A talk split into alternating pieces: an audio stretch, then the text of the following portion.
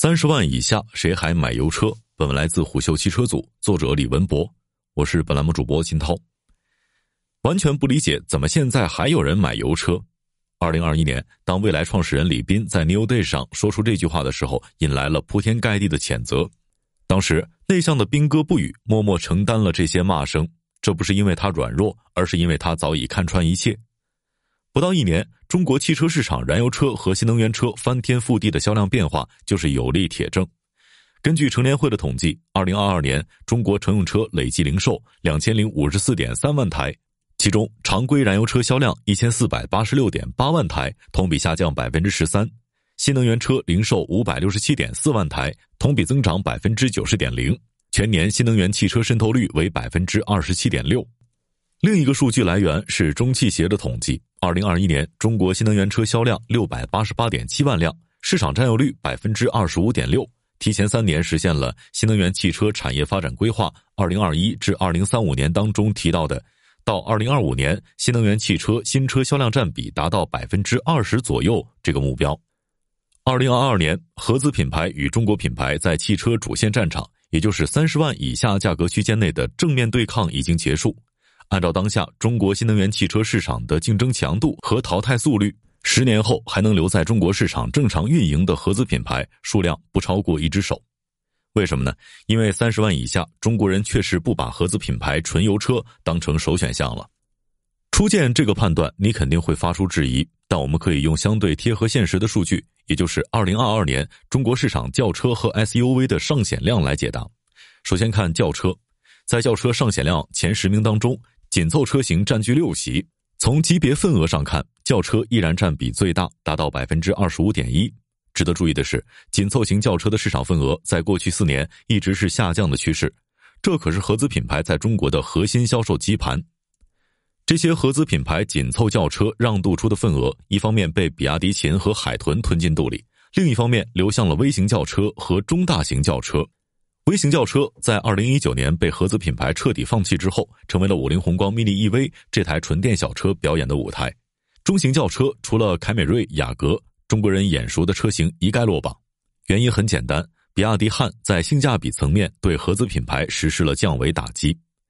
通过上险量，我们不难发现，十万以下轿车市场，中国品牌纯电车型一骑绝尘。十万到二十五万轿车市场，比亚迪依靠油电同价战略干掉了竞争力一般的合资品牌车型。二十五万轿车市场，合资品牌仅有两台日系车硕果仅存。在豪华品牌入门车型价格下探的情况下，该细分市场的生存空间进一步挤压。一个比亚迪汉就能让合资品牌中级车瑟瑟发抖、节节败退。如果中国品牌全军出击呢？此前花二十五万能买到的，无非就是凯美瑞、雅阁、迈腾这些合资品牌的老古董。但如今这个预算可以让你挑花眼，要面子选豪华品牌的宝马 i 三、特斯拉 Model 三；要性价比选中国品牌的比亚迪汉、小鹏 P7i 等等。哪一台不比眼里只有暴利的合资品牌强呢？中国人确实对轿车不怎么感冒，但不代表中国人不会挑轿车。二零二二年，中国品牌轿车的市场份额拉升到了百分之十八点七。合资品牌轿车的市场份额被压缩至百分之二十三点二，与革命尚未成功的中国品牌轿车不同，中国品牌 SUV 很早就实现了对合资品牌 SUV 的鲸吞。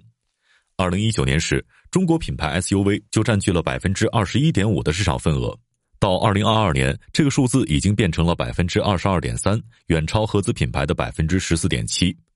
具体来看，紧凑型是二零二二年中国 SUV 市场的绝对销量主力。依靠这一集聚的统治级表现，中国品牌将合资品牌打得找不着北。在当下的中国汽车市场，合资品牌仅存的用户吸引力和号召力也就剩 MPV 了。不过，这种情况也不会持续太久。在最近疯狂降价的车企当中，合资品牌表现出了前所未有的紧迫和急躁。无论是参与车型还是降价幅度，都远超微微降价以表心意的中国品牌。一种末日气氛笼罩在合资品牌头上。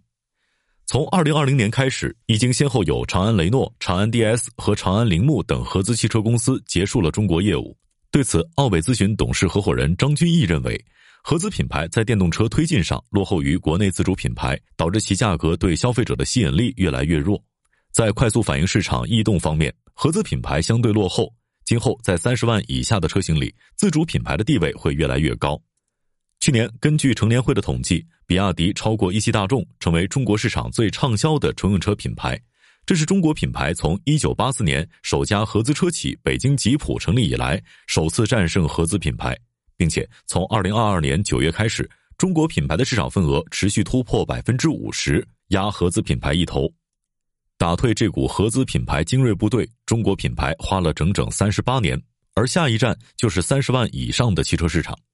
在三十万以下市场，中国品牌依靠驱动能源形势的变化，无论是舆论还是销量，都取得了阶段性胜利。我们有资格痛饮一杯庆功酒。但三十万以上的高端市场，豪华品牌没有被中国品牌连根拔起，稳定的根基只是出现了小小的松动。二零二二年豪华轿车市场销量前六名被宝马、奔驰、奥迪瓜分，第七名是沃尔沃 S 九零，蔚来 ET 七以二点三万台的销量排名第八。但体量只有排名第一的宝马五系的七分之一，即便早已被中国消费者开除出豪华品牌队伍的奥迪 A 四，也以压倒性优势轻松战胜蔚来 ET 五。在豪华 SUV 市场，中国品牌就更惨。二零二二年只有理想 ONE 一款车型进入前十，排名第五，与 BBA 主流车型十四万的销量相比，差距肉眼可见。所以，如今的中国汽车市场呈现出的态势是：三十万以下确实没什么人考虑油车。可三十万以上，大部分人的首选还是油车。那中国品牌新能源车什么时候才能在三十万以上价格区间对德系豪华品牌复现三十万以下对合资品牌的碾压式粉碎打击呢？答案是五年后的某一个月。原因有三：首先，中国汽车消费人口的年龄特征正在发生重大变革，购车人群的用户结构重心不断向三十岁以下的年轻人群转移。现在的年轻人在购买第一台车时，更愿意选择中国品牌。十年后，当他们来到功成名就的三十五岁，准备增购换购时，大概率也会更青睐中国品牌。其次，女性用户比例不断增加，更独立、更有钱、更理智的中国女性用户已经纷纷跳出品牌溢价牢笼，他们更愿意选择一台我喜欢的中国车，而不是刻板印象里的外国好车。最后，中华民族自信空前强烈。无论是产品技术的创新，还是服务体系、用户体验上的迭代，中国品牌都远比合资品牌步子迈得大。二零二三年是中国汽车市场淘汰赛启动的一年，是中国品牌全方位战胜传统合资品牌的一年，也是极少数中国品牌完成对德系豪华品牌超越的一年。这段时间，合资品牌针对燃油车的回光返照式降价，让笔者感觉到合资品牌在中国很快就要成为时代的眼泪了。他们如今的境地是中国市场这么大，却没有一处是我家。这其实一点也不怪中国人不念旧情，毕竟躺赚了快四十年的合资品牌，向来只把庞大的中国市场看成提款机和快活林，只求大量赚取利润，绝不分享核心科技。既然从没把中国市场当成过家，现在被忍让多年的主人扫地出门，又有什么可抱怨的呢？商业洞听是虎嗅推出的一档音频节目，精选虎嗅耐听的文章，分享有洞见的商业故事。我们下期见。